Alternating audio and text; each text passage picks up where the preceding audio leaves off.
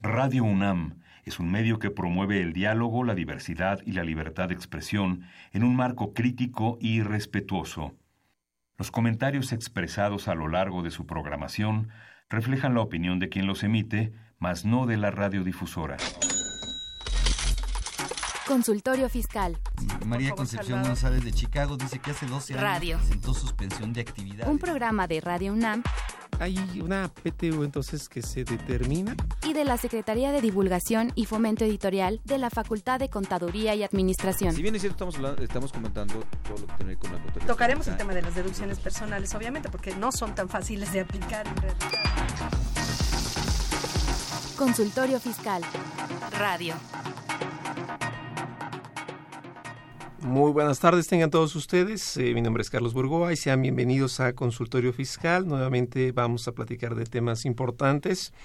Y bueno, pues yo creo que todos nos preguntamos dónde está la primavera. Ayer estuvo llueve, llueve y de alguna manera como que mm, hasta sale el meme en broma, ¿no? Que hay que llamar a Yuri para que nos diga dónde está la maldita primavera. Pero lo que sí no puede faltar para este mes, y creo que es el tema que hoy en día va a ser más, más importante que otros años, me refiero por el momento que estamos pasando, pues es el reparto de utilidades, la participación de los trabajadores en las utilidades de las empresas. Y para ello tenemos a dos invitados que nos van a ayudar a desarrollar el tema de manera muy puntual. Y bueno, pues se los presento para que estén ustedes muy atentos de quienes tenemos aquí. Quisiera presentar en primer lugar a la maestra Coral González Mercado. Ella es licenciada en Derecho por la FES Zacatlán de la UNAM, en donde también cursó su maestría en Derecho. Es profesora de dicha institución a nivel posgrado, postulante en el área civil, mercantil y familiar, es perito, es socia de la firma Toledo de Asociados. Y antes de que se me acabe el aire, pues bienvenida, maestra. Gracias, buenas tardes. Y también tenemos a, un profesor muy estimado por nuestra institución. Él es el maestro Benjamín Díaz Villanueva. Él es contador público por la Escuela Bancaria y Comercial, en donde también ha cursado una especialidad en impuestos y su maestría en administración. Es profesionista certificado en fiscal, participante del subcomité académico del Consejo Coordinador Empresarial, catedrático de la Universidad de La Salle en la Facultad de Negocios, en la Escuela Bancaria y Comercial y en el Instituto de Especialistas para Ejecutivos. También hay, pues, en otras eh, instituciones, articulista para la revista Veritas del Colegio de Contadores Públicos de México y creo que si me voy en el aire, mejor bienvenido y Muchas gracias, por estar acá. nuevamente por la invitación. Gracias. Bueno, recuerden, este programa es totalmente en vivo y se va a enriquecer gracias a la participación de todos ustedes. Cualquier duda, cualquier eh, inquietud y cualquier chisme, con todo gusto aquí. Nosotros lavamos también la ropa, así que no hay problema. Por favor, llámenos. Y para ello los teléfonos son 5536-8989, lo repito, 5536-8989 o la clave que es 01800 5052 688. Y lo más importante es que nos pueden ver, no solamente escuchar a través del Twitter, que es arroba con su fiscal, así que pueden darse cuenta de si nos estamos rascando la cabeza y decimos, ay, esta no me la sé o cosas de ese estilo, por favor, con toda confianza, estén atentos de que les vamos a ayudar a resolver todas las dudas en un tema que resulta aparentemente sencillo, pero vamos a ver que se complica mucho. Previamente a ello, pues vamos rápidamente a nuestro promocional para corroborar algunos aspectos que a ustedes les va a interesar demasiado. Consultorio Fiscal. Radio.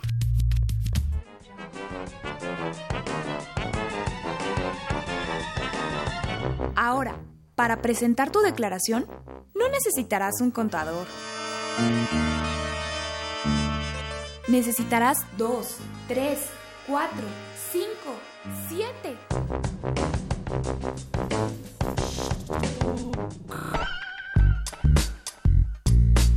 Si estás interesado en este y otros temas de consultorio fiscal, ingresa a tu navegador y escribe Radio UNAM.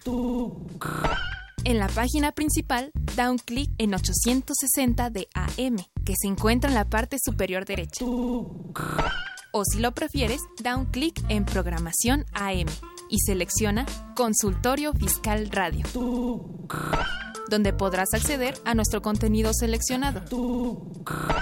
Suscríbete y podrás reproducirlos cuando quieras desde tu iPad, tablet o celular. Síguenos por Twitter.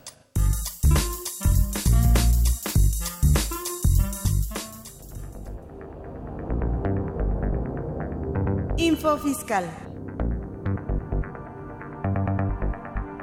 30 de abril, la Secretaría de Hacienda y Crédito Público da a conocer mediante acuerdo los estímulos fiscales a la gasolina y al diésel en los sectores pesquero y agropecuario para el mes de mayo de 2018. La Secretaría de Hacienda y Crédito Público informa sobre la primera resolución de modificaciones a la Resolución Miscelánea Fiscal para 2018 y sus anexos 1A y 23. 2 de mayo, mediante oficio, el Servicio de Administración Tributaria SAT comunica el listado global definitivo de contribuyentes que no pudieron desvirtuar los hechos que se les imputaron en los oficios, por lo que se resolvió proceder a la emisión de las resoluciones definitivas en términos del artículo 69b del tercer párrafo del Código Fiscal de la Federación. La Comisión Nacional del Sistema de Ahorro para el Retiro, CONSAR, informa las modificaciones a las disposiciones de carácter general aplicables a los planes de pensiones. 4 de mayo. La Secretaría de Hacienda y Crédito Público da a conocer los porcentajes y los montos del estímulo fiscal, así como las cuotas disminuidas al IEPS aplicables a los combustibles automotrices correspondientes al periodo del 5 al 11 de mayo del presente. Igualmente informa sobre los montos de los estímulos fiscales aplicables a la enajenación de gasolinas en la región fronteriza con los Estados Unidos de América por el mismo periodo. Info Fiscal.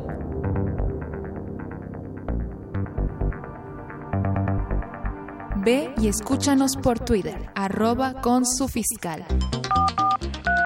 Llámanos, nos interesa tu opinión.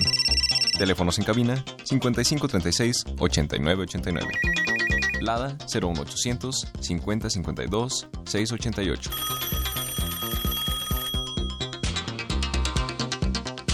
Perfecto, pues ya estamos de regreso. Fíjense que aquí nuestro invitado, el maestro Benjamín, nos da una buena noticia y es que acaba de publicar el libro Los Derechos Humanos en la Tributación, que desde luego en conjunto con otros profesores también en nuestra facultad, como la maestra Olivia Castañeda, la doctora Sonia Venegas y bueno, pues muchos participantes más. Para los que están en Twitter van a poder ver la la, vamos, la portada del libro que aquí le estoy mostrando, pues evidentemente nos dice que está ya a la venta.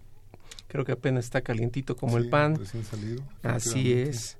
Entonces, en breves fechas, pues yo creo que tendremos la oportunidad de también hacer alguna promoción aquí en radio. Sí.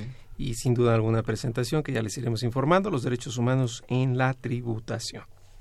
Bueno, pues entonces tenemos algunas novedades y es que la gente que, que, no paga bien sus impuestos lo hace precisamente por no tener utilidades y estas utilidades de alguna manera puede resultar en que pues tampoco lo recibe la gente. Recuerden, si no pagan bien impuestos les van a controlar la mano, así que tengan cuidado. Pero yo preguntaría en principio, y no sé, maestra Coral, si nos ayudas, este, la PTU como tal, eh, pues Bajador va a participar de, del, pues, del resultado favorable, ¿no? De un ejercicio. Pero este resultado, de alguna manera, eh, ¿cuáles son los recovecos que pudiera tener? Me refiero, eh, ¿se conforma el trabajador con ello? ¿Qué sucede? Platícanos un poquito al respecto. Sí, claro. Bueno, pues principalmente es importante mencionar pues que la PTU es una es un derecho derivado principalmente de la Constitución y a su vez pues regulado en otros ordenamientos que nos establece pues básicamente ese derecho en el que los trabajadores van a poder participar en las utilidades que pueda tener una, una empresa, ¿no? Por eso se llama PTU.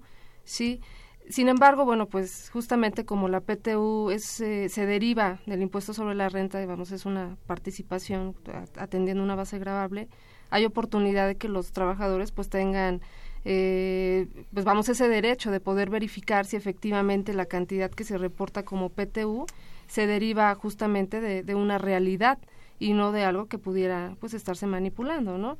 ¿Por qué razón? Pues porque si no se estuvieran atendiendo todos los ingresos, pues se vería reflejado en esta participación a lo que ellos pues tienen derecho. ¿no?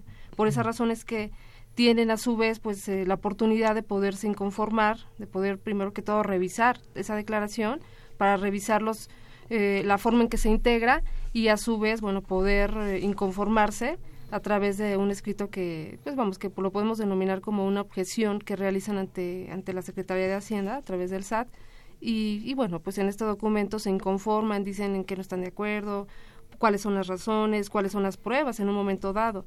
Sí, entonces sí hay oportunidad de que ellos puedan revisar todo el respaldo mediante el cual pues se determina una cantidad que es la repartible entre los trabajadores. A ver, entonces, por ley laboral, recordemos que señala que la utilidad se paga eh, 60 días después de la declaración. Esta declaración, sabemos que en el caso de personas morales es eh, pues marzo, que los días me lleva al mes de mayo. Si el patrón fuera persona física, bueno, pues es abril, que me llevaría a junio. Por eso es que por generalidad pues siempre nos referimos a mayo. Pero si el patrón tarda en presentar su declaración, ¿esto llevaría a que se atrasa también esos meses o ya es a la que se debió presentar? ¿Cómo, lo veríamos, este Benjamín? Bien, eh, eh, la ley dice que cuando se presente la declaración es cuando empieza a correr estos 60 días. Entonces, eh, ahí sí hay que tomar en cuenta cuándo la presenta el, el, patrón. No es cuándo la paga, sino cuándo la presenta. Porque la ley, fíjate que tiene algo curioso. Por un lado dice que la presenta y la otra dice también que cuando la paga. En realidad, como es, son, es una ley de conceptos anteriores, la, ley del impuesto de la renta de vigencia anterior, este, cuando nosotros presentamos la declaración como personas morales en aquellos tiempos, pues se pagaba en ese momento. que se iba al banco, ¿no? Entonces no se daba esa distinción entre el, momento de presentación y pagado, pues era al mismo tiempo. Pero técnicamente sí hay que presentarla para que se tomen en consideración esos 60 días. Y a partir de ese momento, entonces yo ya puedo este, bueno, tener los 10 días para analizarla en, esto de las comisiones de, mixtas de, la PTU, ¿no? Oh, ok, entonces ahí debemos estar atentos en que el patrón la debe poner a disposición, o sea, no la puede esconder, sino que la tiene que entregar, haya o no sindicato. Sí, efectivamente es un derecho que los trabajadores tienen. Eh, en teoría, bueno, pues se, entendería que se entrega a los, a los sindicatos que son, pues, quien representa a los trabajadores, pero desde luego se puede dar el supuesto en el que no exista un trabajador. En este caso, bueno, pues la legislación establece que debe de serlo a la mayoría de los trabajadores y también establece la forma en que se puede acreditar eh, mediante una constancia a previa solicitud de una inspección extraordinaria en la cual se constate quiénes son la mayoría de los trabajadores y son las personas legitimadas para poder en primera instancia pues recibir la declaración, en segunda revisar todos los anexos que forman parte de esa declaración y en tercera oponerse en caso de que exista alguna irregularidad, bueno, que ellos adviertan alguna cuestión. Que es medio rara, ¿no? Así, es, en la que, no están de acuerdo, ¿no? Y, y ellos son los que pues van a estar legitimados para poder realizar todos estos derechos. Híjole, a ver, esto me lleva a pensar en dos, en dos puntos para todos los que nos escuchan. Si el patrón, a ver, en términos generales, el patrón presenta su declaración en marzo y como tal entonces eh, la pone a disposición de todos para que se revise y si están de acuerdo pues ya quedó ahí y si no pues entonces hacen lo propio que ahorita lo vamos a desarrollar.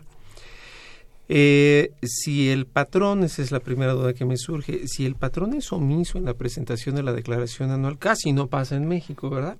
Solo si llegara a pasar.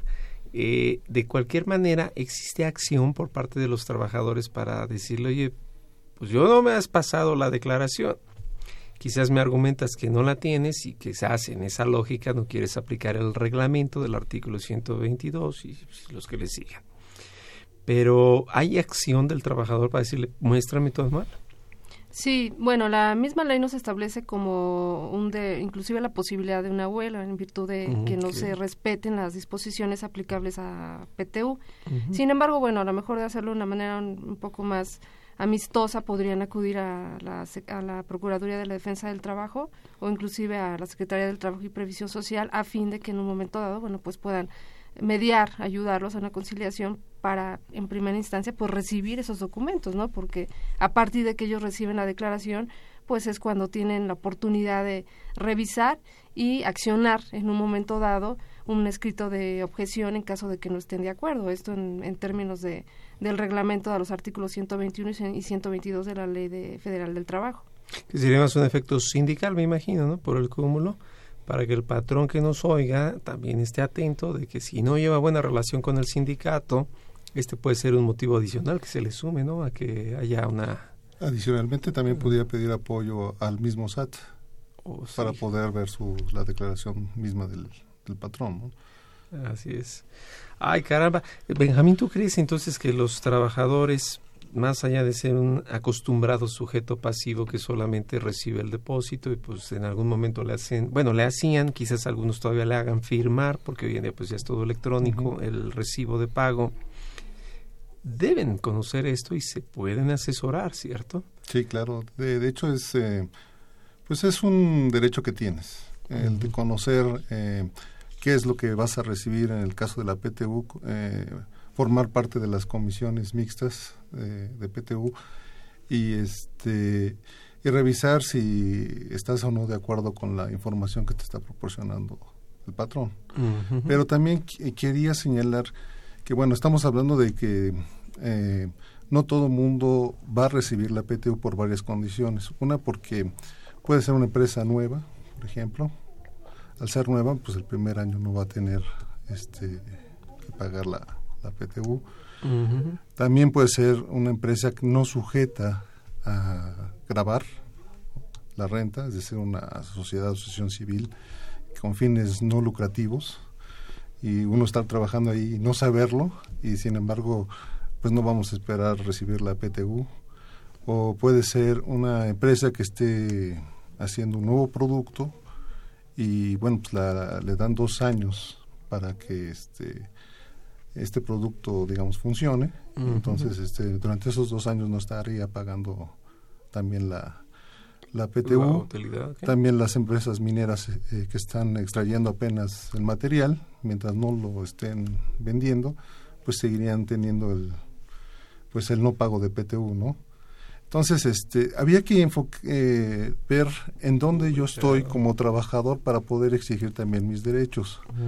Y sí, eh, yo creo que todos, este, eh, podemos en algún momento solicitarle a nuestros patrones, pues que nos expliquen, ¿no? ¿Por qué sí y por qué no tenemos esa PTU? Aquí yo creo que vale la pena, entonces, como bien lo platica, redondear el tema. Si yo soy empresa que está desarrollando un nuevo producto, quizás me viene a la mente la idea, si es nuevo producto es porque tiene una patente. No es nada más que diga que es nuevo producto, sino que el INPI ya se enteró de que aquel ya lo patentó y de alguna forma eso es lo que le da la legitimidad para no pagar por aquello del 126, ¿no? De la ley laboral o, cómo sería ahí. Sí, nos establece justamente el artículo las eh, los patrones que no están sujetos al pues al pago de PTU establece ciertas excepciones, específicamente en el caso del que estamos hablando, pues nos habla de que la sociedad en primera instancia pues tenga que ser de nueva creación, y además de todo de que se dediquen a explotar un producto que nos habla que sea que sea nuevo. Y hablando de la novedad pues esta tiene que ser justamente calificada por el Instituto Mexicano de la Propiedad Industrial acorde a la ley de la propiedad industrial. Estamos hablando específicamente de, de, patentes de modelos de utilidad o diseños industriales que son los que en un momento dado eh, interviene la novedad. Entonces para ser eh, acreedor a esta excepción tendríamos que tener dos requisitos. Uno, una sociedad de nueva creación y dos, explotar un producto considerado, pues vamos, nuevo. Ok, o sea, no basta nada más con decir es que estoy haciendo algo nuevo, sino que tendría que tener ese aval, ¿no? Sí, sí, son, son dos requisitos los que hay que acreditar, porque la, también el artículo nos establece cuando una sociedad es de nueva creación. Ahí solamente nos da un año. No nos eh, obliga a tener, a dedicarnos a algo en específico, simplemente por ser una sociedad nueva nos da pues un año este pues vamos la nos aplica una, una excepción para pues no ser para darle del... oportunidad de que arranque no el famoso kickoff del fútbol. Así es. Eh, yo digo ya la par viene con el tema de que pues no hay coeficiente de utilidad no por el efecto fiscal me, me, quedé pensando un poquito, Benjamín, a ver si nos ayudas, porque ese fue un tema siempre, o ha sido un tema siempre de debate. Eh, los no lucrativos que aparecen en el artículo 79 de la ley del impuesto sobre la renta, pues me queda claro que de alguna manera, por decirlo rápido, están exentos del impuesto. Sin embargo, eventualmente pueden tener algún remanente distribuible para los socios. Así es. En esa lógica, el hecho de que no tributen en impuestos sobre la renta o que no tengan el nombre como tal, quiere decir que para el efecto laboral no habría utilidad o cómo podríamos platicar sobre los Bueno, si tiene remanente, eh, bueno, dice la ley del impuesto a la renta que, bueno, Si el remanente es mayor al 5%, entonces tendría que calcularse eh, el impuesto. Y sobre eso pues, se genera una base gravable que podría ir repartirse la PTU entre los que sí son trabajadores de la pues de la sociedad o asociación civil, ¿no? Pero también dice que hay empresas que reciben donativos o son como las escuelas que reciben donativos. También eh, sabemos que ellas reciben eh, otros ingresos como los útiles escolares, los uniformes, y entonces ahí dice que si el remanente es mayor al 10%, entonces también había una base gravable y por lo tanto también había que repartir, eh, pues en, su caso, la, PTU. Entonces hay, tres situaciones, los que definitivamente no van a pagar porque son este, personas morales completamente no lucrativas, reciben, reciben ¿No? que, no produzcan dinero, que reciben donativos. Exactamente, que reciben donativos y pues no tendrían que pagar ningún este impuesto y este por lo tanto no hay que repartir PTU. Respecto de los que sí producen riqueza, por llamarlo así. Pero los que sí producen riqueza, entonces sí tendrían que pagar la PTU. Por aquello de escuelas que dan, venden uniformes, como bien lo dices, útiles, este productos, etcétera, ¿no? Así es. Bueno, vamos a ir a una pausa rápido. Recuerden, estamos viendo PTU, nos pueden ver en eh, arroba con su fiscal, que es Twitter. Vamos a una pausa y regresamos.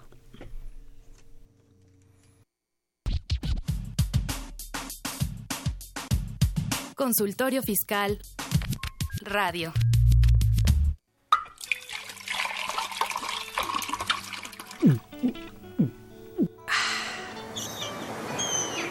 Refresca tus ideas. Consultorio Fiscal 100% UNAM.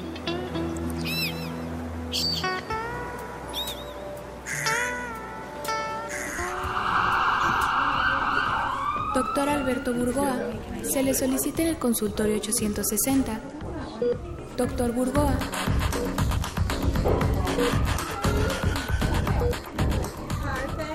Se trata de paciente femenino de 53 años con obesidad de tercer grado, derivado de malos hábitos alimenticios. Vive constantemente bajo estrés, debido a que se acerca el pago de las utilidades a los trabajadores prestación que es imprescriptible para el patrón, pero prescriptible para los trabajadores. Esto es, quienes hayan dejado de trabajar para la empresa y no hayan cobrado sus utilidades, pasado un año no podrán exigirlo ya, pese a que su parte se sume a las utilidades del siguiente año que ha de pagar el patrón. La paciente acude al servicio de urgencias después de haber presentado de forma súbita dolor de tipo opresivo en el pecho, dado que ha utilizado indebidamente el esquema de outsourcing para no pagar utilidades. Mal llamado así, pues el nombre real es subcontratación. No obstante, este esquema para ser legal pide cumplir con tres requisitos según el artículo 15A de la Ley Federal del Trabajo, que es tener registro patronal, no dividir a sus empleados entre los que él contrata y los que deriva a outsourcing, pues en dado caso debe migrar áreas completas y no en partes lo que lleva al tercer requisito que es justificar la especialidad del servicio de subcontratación.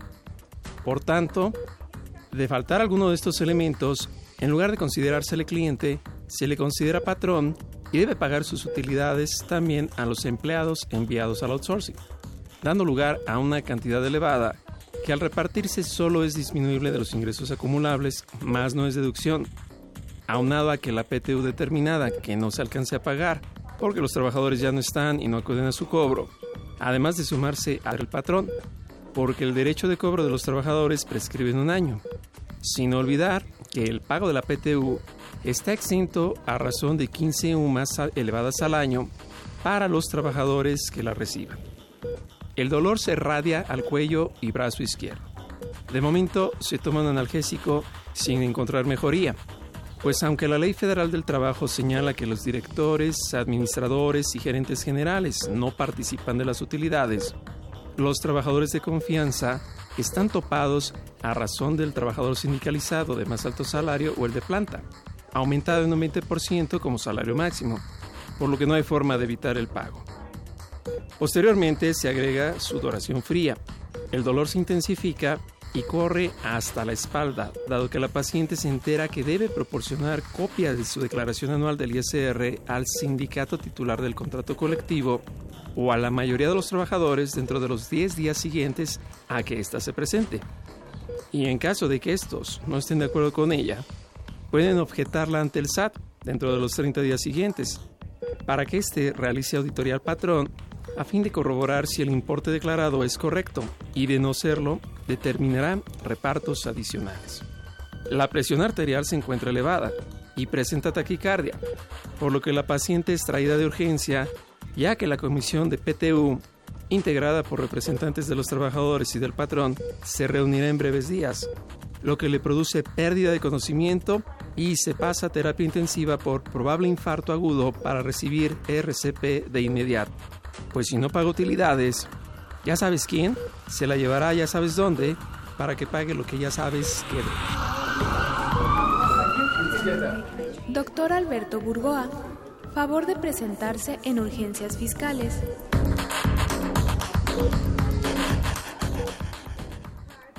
Arroba con su fiscal. Llámanos, nos interesa tu opinión. Teléfonos en cabina 5536 8989. Lada 01800 5052 688.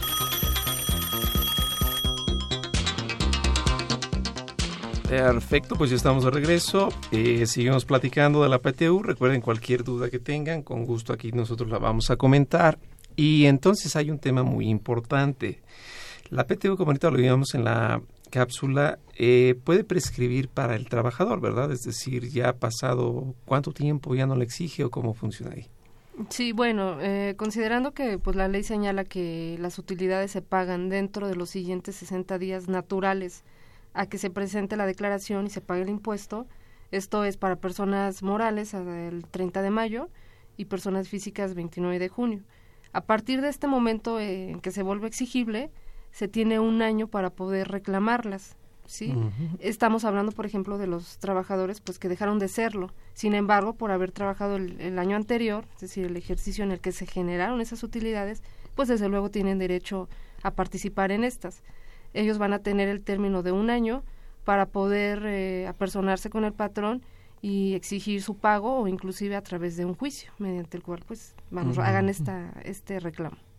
Es decir, pasa escriba la acción el patrón lo borra de sus números. No, tendría que acumularlo justamente a la PTU del siguiente año para ser repartido en los trabajadores a, que, a quienes corresponda participar en esta pues, en este mm, derecho. Se suma la bolsa así como los pronósticos, ¿no? Sí, pero hay que tener cuidado porque la prescripción sí es al año cumplido y a veces el patrón ya está repartiendo esa PTU y todavía no termina el año. Todavía podemos unos días antes decir, oye, no he venido por mi PTU de años anteriores. Nada más hay que tener cuidado en qué estamos repartiendo.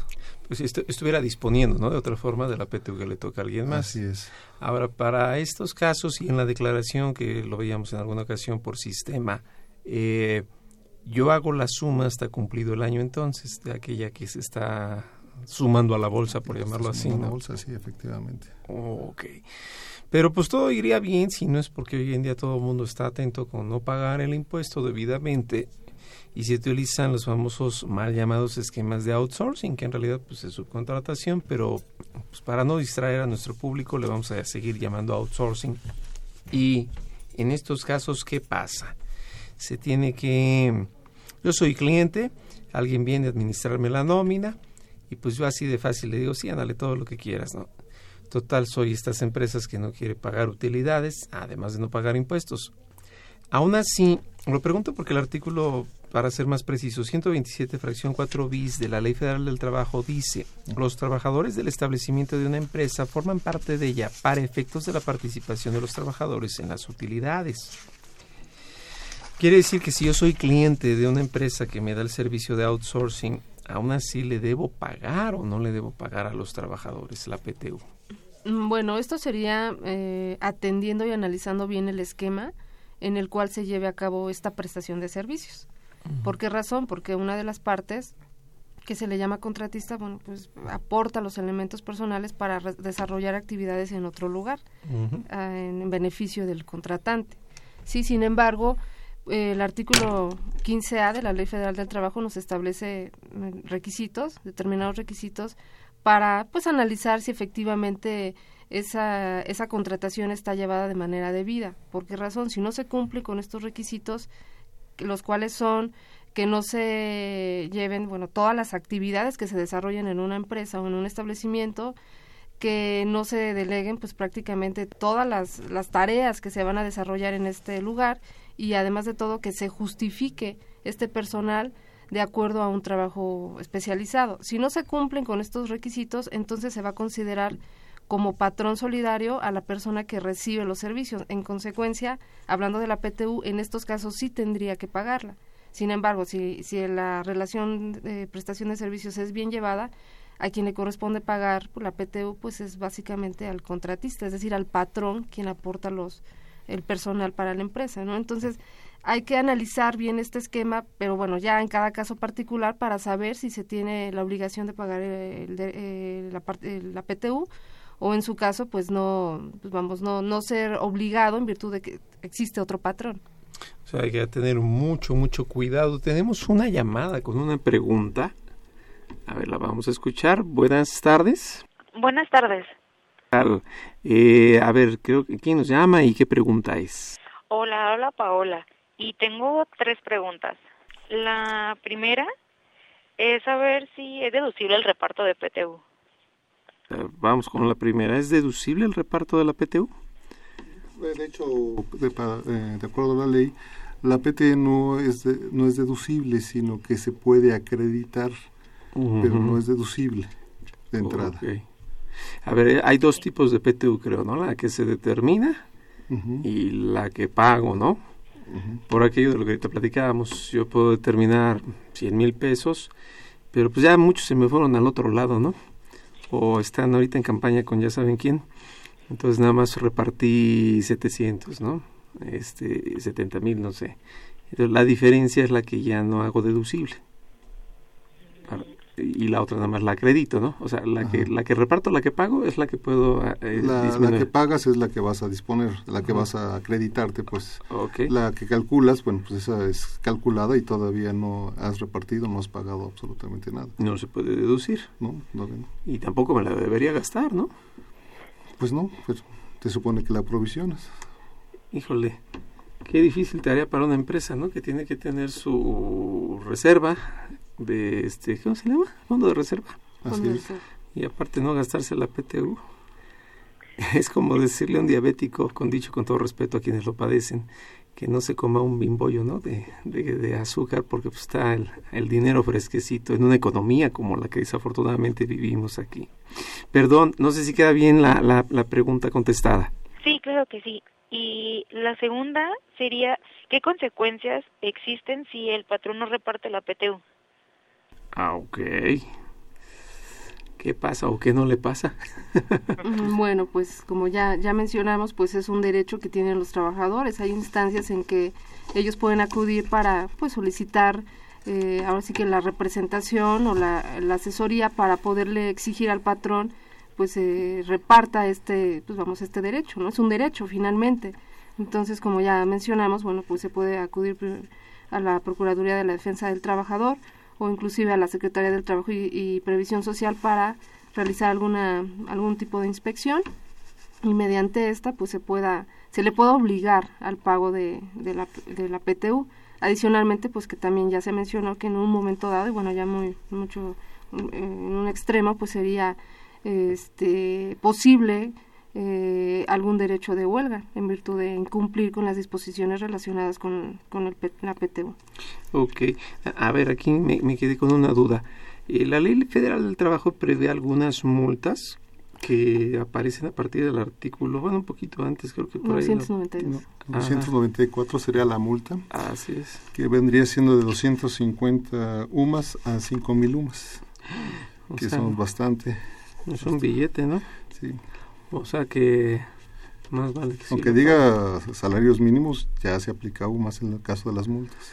No es como lo mercantil, ¿no? Pues, ah, si uno no lleva libros de acciones, pues ¿quién se va a dar cuenta? Aquí sí hay una forma, ¿no? sí, sí más aún porque también la ley señala que si hay más de un trabajador afectado, pues la multa se va a aplicar por cada trabajador que resulte afectado. Entonces, en este caso se podría multiplicar. de lavado de dinero, ¿no? Que es por cada aviso, a diferencia del cúmulo fiscal, ¿no? Que lo vemos como un pago, entonces aquí es por cada trabajador. Sí. Ay, caramba, no sé si vamos bien con esta segunda respuesta. Sí, sí, voy tomando nota. Muchas gracias. Y la tercera sería si no me quedó muy claro si las outsourcing pagan PTU o no. Ok. Outsourcing, pensemos aquel que da el servicio y el cliente, le vamos a llamar así, ¿les parece bien? De hecho, podríamos decirle que son las de mm, servicios y las de personal. Si es un outsourcing de servicios, esas pues cumplen con los requisitos del 15A de la Ley Federal del Trabajo, realmente van a dar un servicio y se retiran. Simplemente puede ser un técnico que va a dar un servicio, eh, son elementos propios del outsourcing entonces, este, no hay otra persona en la compañía que pudiera dar el servicio técnico. Entonces, ahí sería la segunda. Y como tercera, bueno, pues este, no hay tareas iguales. Entonces, básicamente estaría eh, pues pagándole su PTU, su propio patrón de la persona técnica que fue a dar el servicio. Eh, ¿Qué pasa con las de personal? En las de personal, no se cumplen estas tres características, sino que es lo que estoy haciendo es sacando a mi personal a otra empresa, tratando de o evitando yo el pago de la PTU. También tratando de evitar el pago de algunos impuestos como el seguro social, pagando las cuotas mínimas. Pero saco mi personal y creo otra empresa que me va a dar todo el servicio a mi empresa. Y entonces es así, el primero, el contratante, o sea, el primero, el que manda personal afuera, esos son los que sí tienen que pagar la PTU de este personal que está fuera de su compañía. Mm, ya, ok. Ok, entonces estas personas si van a tener una utilidad, la tienen que pagar.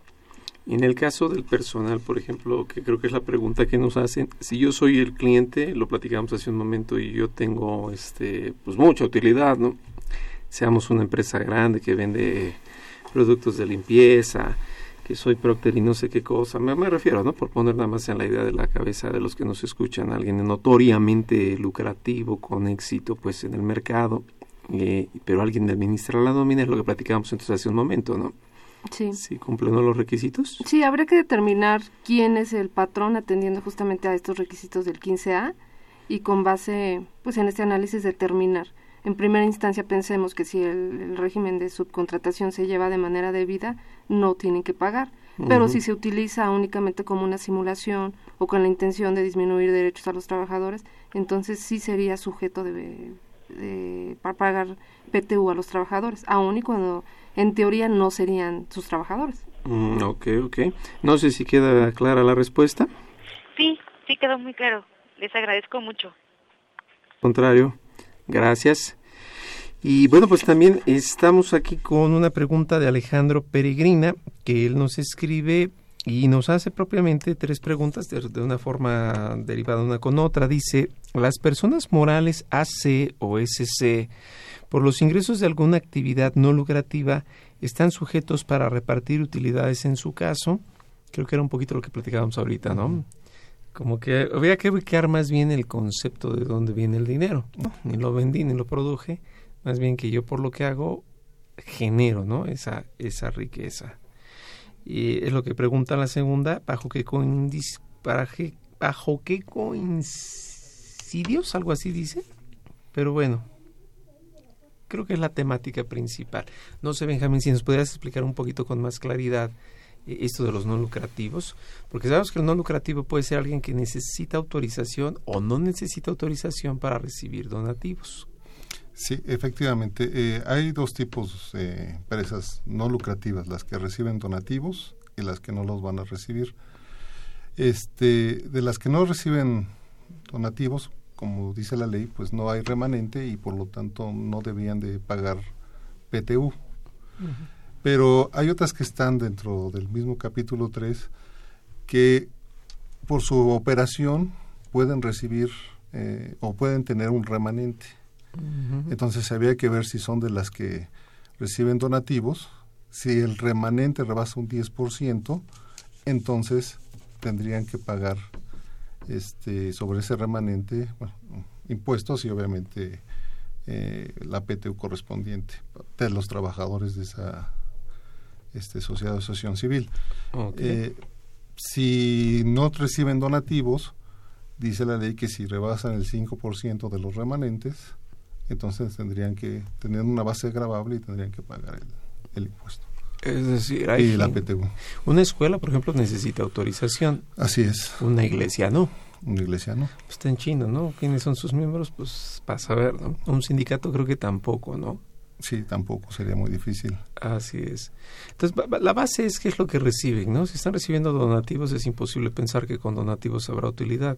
Así es. Eh, tanto como decir si tienen apoyos gubernamentales, pues tampoco, ¿no? Pero si están produciendo ellos mismos efecto económico, como sería el caso de una escuela por colegiaturas, quizás me Venta de uniformes, venta de libros, pues ahí Transportes, cosas Transporte así. escolar. Ahí, sí es donde podrían pagar el, el impuesto. Ok, pues es, digo, realmente sí es caso por caso, pero espero que más o menos Alejandro con esto haya quedado la respuesta. Si no, con confianza nos dices y aquí le seguimos rascando al tema. Vamos a ir rápidamente a En Déficit con el maestro José Silvestre Méndez y regresamos. Consultorio Fiscal Radio. Ya te vi, ¿eh? Te estoy fiscalizando. En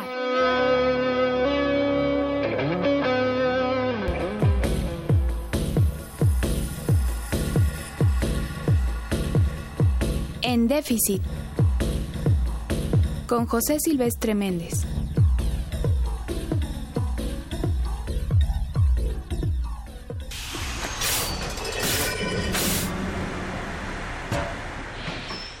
Hola, ¿cómo están? El día de hoy vamos a tratar el tema de la llamada por el gobierno reforma energética. Esta es una de las 11 reformas instrumentadas por la actual administración de Enrique Peña Nieto y que la publicidad gubernamental considera reformas estructurales.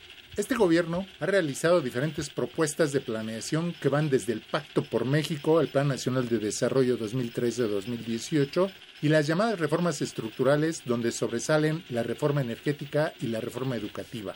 En este programa nos referimos a la reforma energética. ¿Qué es la reforma energética?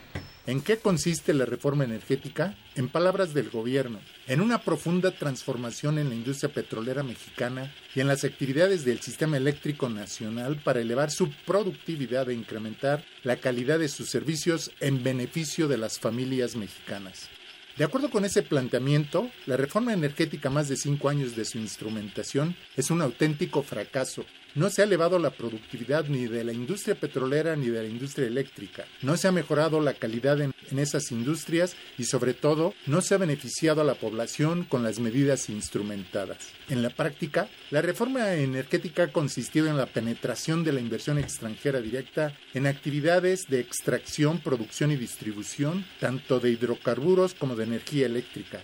Sin embargo, esta inversión sin precedente en la industria no ha permitido incrementar la productividad ni la competitividad, ni mucho menos se ha traducido en mejoras en los precios de los hidrocarburos y la electricidad que al contrario van en aumento.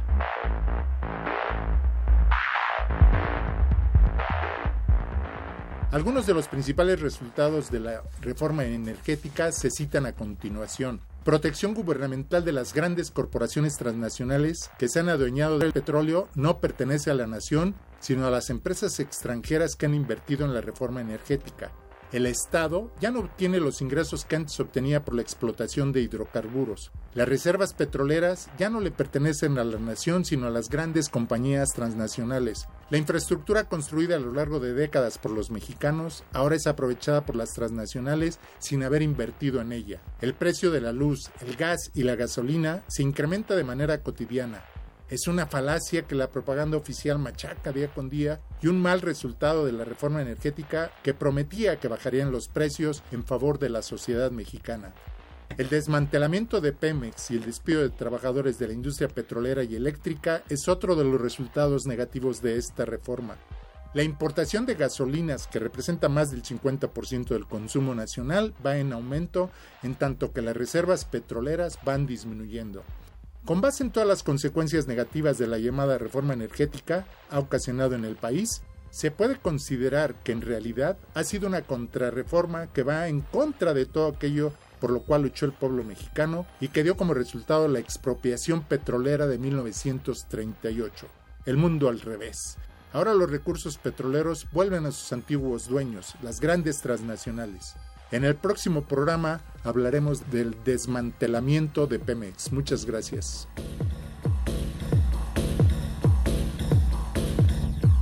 En déficit. Con José Silvestre Méndez. Ve y escúchanos por Twitter, arroba con su fiscal. Llámanos, nos interesa tu opinión. Teléfonos en cabina 5536 8989. Lada 01800 5052 688.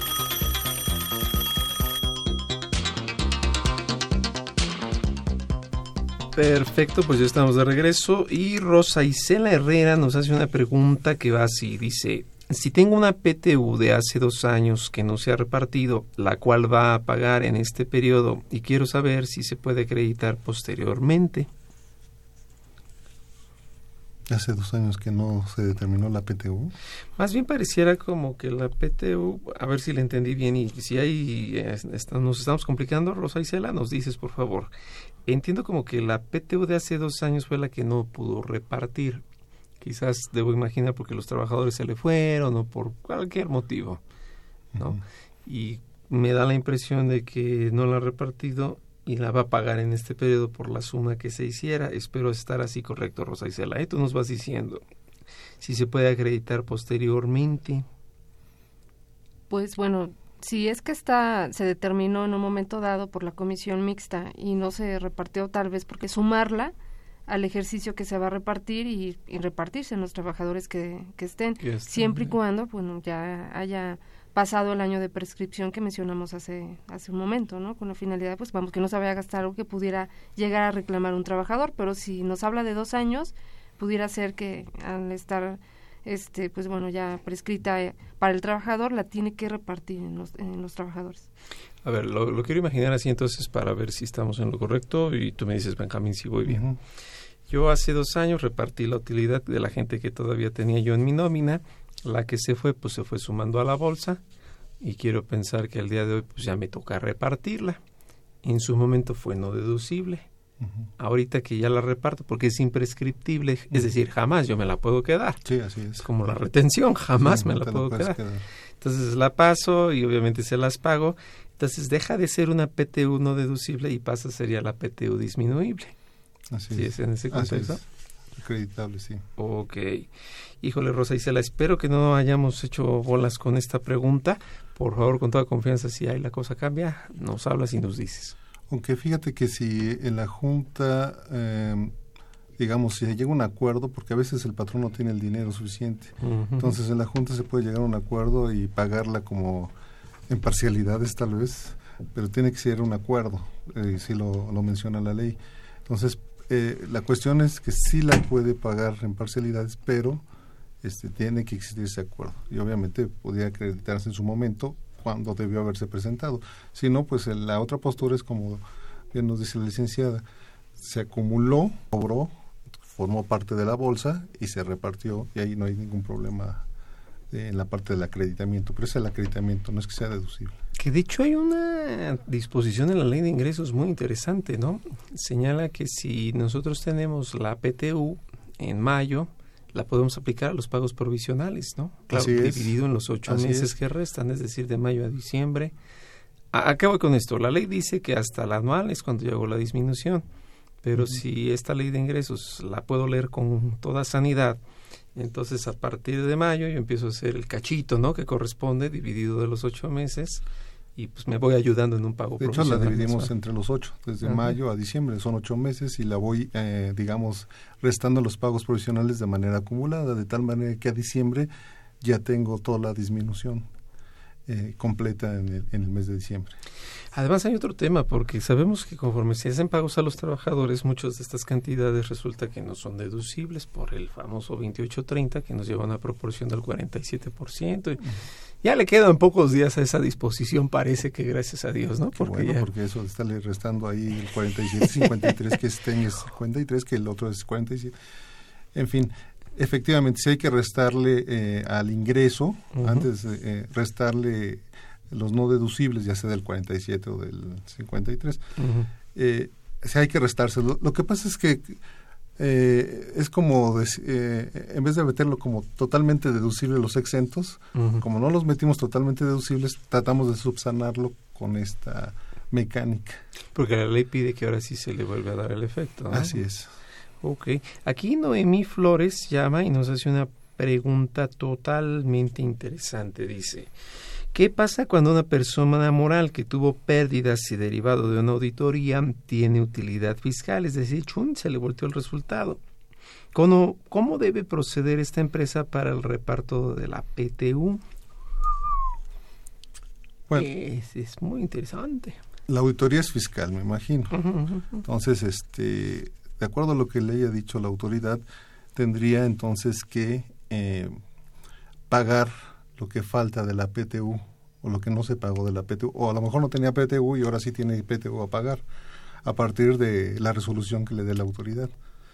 Pero eh, suponiendo que antes de la auditoría ya había hecho un cálculo de PTU, de todas maneras se paga esa parte de la PTU y cuando sale la auditoría, la resolución correspondiente, las modificaciones, eh, la, eh, tendría que pagarse la diferencia que le falta a lo que los trabajadores tendrían derecho. En la práctica incluso se ve que el documento del SAT habla de me debes ISR, me debes multas, todo lo demás, y si hay un apartado que dice PTU tanto. Y en la práctica, para los que nos escuchan, el SAT va, por decirlo burdamente, de chismoso y se lo manda a la Procuraduría del Trabajo. Y luego llega la Procuraduría del Trabajo y le dice al contribuyente patrón, hoy que te salió más PTU, ¿qué hubo por ahí? Cuando le llegue este comunicado al patrón por parte de la Procuraduría del Trabajo, vamos a partirlo en dos escenarios. Eh, uno, el patrón pues no va a hacer nada y el segundo está por defenderse ante el tribunal correspondiente. ¿Cómo debería, qué postura debe tomar ahí el patrón? Mm, bueno, pues eh, entendería que si esto deriva de una resolución, eh, que se deriva a su vez de las facultades de comprobación, el patrón puede impugnar esta resolución y digo para efectos fiscales, ¿no? Que a su vez incide desde luego en la PTU. ¿Qué es lo que pasa? Pues la secretaría va a tratar de eh, que se cumpla con esa PTU a los trabajadores. ¿Qué es lo que puede hacer el patrón? Vamos, si la impugna, pues tiene que solicitar la suspensión de ese reparto de utilidades, garantizando ante la Junta de Conciliación y Arbitraje ese reparto de utilidades a los trabajadores, si es que lo impugna. De lo contrario, pues tiene que pagarlo dentro de los 30 o 60 días, dependiendo si, si la resolución proviene de una objeción que hicieron los trabajadores o si aun y cuando no lo objetaron los trabajadores, esta determinación lo hizo la autoridad fiscal derivada de sus facultades de comprobación, entonces le otorga un plazo para pagar. Insisto, si lo impugna, tiene que solicitar la suspensión garantizando para que, pues vamos, no se, no se ejecute. Ok, porque si no riesgo, ese es el problema, ¿no? Que el SAT, y qué bueno que lo comentan, vamos a llamarlo así, como que hubiera dos tipos de auditorías. La auditoría que se inicia por fines o intereses meramente fiscales, de saber si pago, y la que se origina por intereses laborales de los inconformes como trabajadores. Si es el caso de los inconformes, no es una auditoría al tipo que conocemos, ¿no? Mm. Sino que es bien breve, bien así rapidita, viene en el reglamento de los artículos 121 y 122 de la Ley Federal del Trabajo, en donde pues que va a haber oficio de observaciones ni nada es de volada. Creo que es cuestión de este dos taparroscas y ya no ya salió. Menos de 15 días ya, ya estuvo ya está despachado no peor que una inyección a un niño no rápido y si es por intereses fiscales, pues la lógica es que entonces, pues ahí sí es cuando mandan el comunicado, ¿no? Vamos por, por ese rubro. Qué barbaridad, pues ya casi estamos llegando al final. Les platico que hay más preguntas que nos han hecho, desde luego las estamos ahorita derivando para nuestra área de asesoría, porque pues tienen un poquito que ver más con otros temas como venta de autos, cosas así, pero para no desviarnos del tema, con gusto ahorita las remitimos a nuestra área de asesoría fiscal gratuita. ¿Qué podríamos decir para ir cerrando el tema? Pues que bueno, estamos en, en tiempo de pago de PTU, como hemos comentado, para personas morales hasta el 30 de mayo, para personas físicas al 29 de junio. Eh, pues hay que estar atentos para que les paguen. Ya mencionamos qué pasa si no les pagan y a su vez pues ellos tienen la oportunidad de inconformarse ante la autoridad considerando que pues que la declaración que les presentan los los patrones no atiende a la realidad. sí. Entonces, bueno, pues yo creo que para, para poder concluir el tema, pues sería atender, pues que por regla general todos los trabajadores tendrían derecho a participar en las utilidades que tiene una empresa, con sus determinadas excepciones que nos marca la ley. Perfecto, perfecto. Benjamín. Sí, sí, eh, realmente los trabajadores, si tuvieran alguna duda, pues acérquense primero con el patrón, vean cuáles son eh, las condiciones en las que está dándose la PTU y si tienen mm, alguna queja, bueno, pues tendrían que ir a, pues, en primera instancia, podrían acercarse a cualquier autoridad, ya sea el SAT mismo o la Procuraduría de la Defensa del Trabajo, ¿no? la Profedet. Entonces, tienen varias opciones. Eh, verifiquen también si su empresa les va a dar PTU por cuestiones de las que ya comentamos. No todas las empresas lo dan. Eh, pero este, si tienen el derecho, pues esperemos que les llegue el día 30, eh, lo puedan disfrutar con su familia. Y bueno, ¿qué más les podría decir? Pues no todos son elecciones, es un tema que nos ha, tampoco todo, también hay otras cosas interesantes como el mundial, y la PTU, ¿no? Así que pues nada más estemos atentos. Yo agradezco a nuestros invitados el día de hoy, eh, maestro Benjamín, maestra Goral, gracias, por haber estado aquí con nosotros. Y pues recuerden que nos vemos la siguiente semana para seguir platicando de temas que sin duda pues son básicos para, pues, para la vida diaria por cuanto a la vida, ¿por qué no? No solo fiscal, sino también laboral y de todos los ámbitos.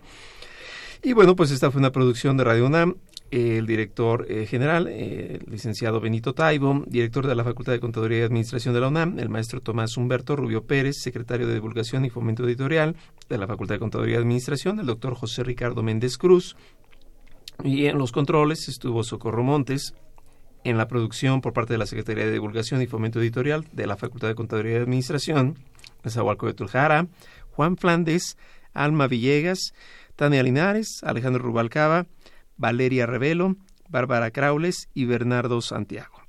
Recuerden, nos estamos aquí viendo y por favor me anticipo rápido para mañana un abrazo muy fuerte a todas las mamis porque es su día.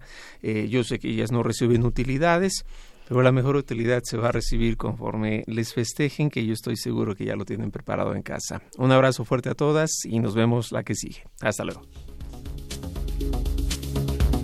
Consultorio Fiscal un programa de Radio UNAM y de la Secretaría de Divulgación y Fomento Editorial de la Facultad de Contaduría y Administración. Consultorio Fiscal Radio.